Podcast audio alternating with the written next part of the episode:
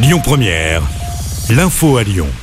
Bonsoir à toutes et à tous. Dans l'actualité ce matin, dans l'agglomération lyonnaise, un piéton est mort après avoir été percuté par un tramway à Vaux-en-Velin. Selon Lyon Mag, les faits se sont déroulés au niveau de la rue Franklin Roosevelt. Une enquête a été ouverte pour déterminer les circonstances de cet accident.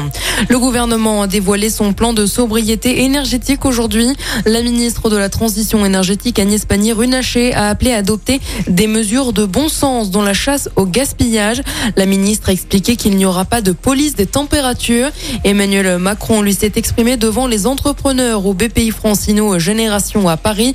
Il a appelé les Français à la sobriété. Pour les entreprises, à la mise en œuvre des mesures de sobriété énergétique qui, si tout le monde les respecte, permettront à la France de passer l'hiver, a-t-il expliqué.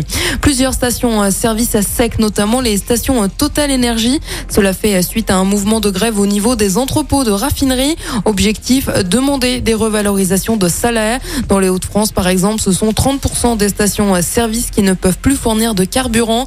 Les préfectures du Nord, du Pas-de-Calais et de la Somme interdisent l'utilisation de récipients La colère des personnels de la petite enfance, ils sont en grève à Lyon et partout en France.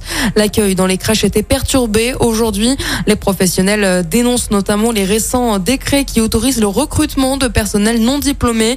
Une décision prise par le gouvernement pour pallier le manque de personnel. À Lyon, un rassemblement a eu lieu ce matin organisé sur la place de la Comédie en centre-ville à l'appel du collectif Pas de bébé à la consigne. Le maire de Bron, Jérémy Bréau, a expliqué qu'il ne boycottera pas la Coupe du monde de football au Qatar en précisant la liberté est encore de mise chez nous. Il concède néanmoins qu'il s'agit d'une folie pour tout un tas de raisons qui vont de l'environnement aux droits de l'homme. La ville n'organisera pas de fan zone comme pendant l'Euro mais pour des raisons budgétaires. Le maire indique cependant que si l'équipe de France va loin en demi ou en finale, il ne s'interdisait rien. La romancière française Annie Ernaux reçoit à 82 ans le prix Nobel de littérature. L'autrice est reconnue pour ses œuvres souvent autobiographiques et sociologiques. Ses romans les plus populaires sont Les années et La place.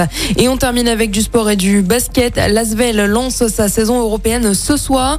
Le club Villeurbanne reçoit les Italiens de l'Olympia Milan à l'occasion de la première journée d'Euroleague. Le coup d'envoi, c'est à 20h à l'Astrobal de Villeurbanne.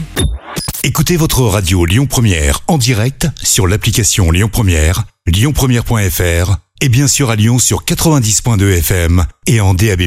Lyon Première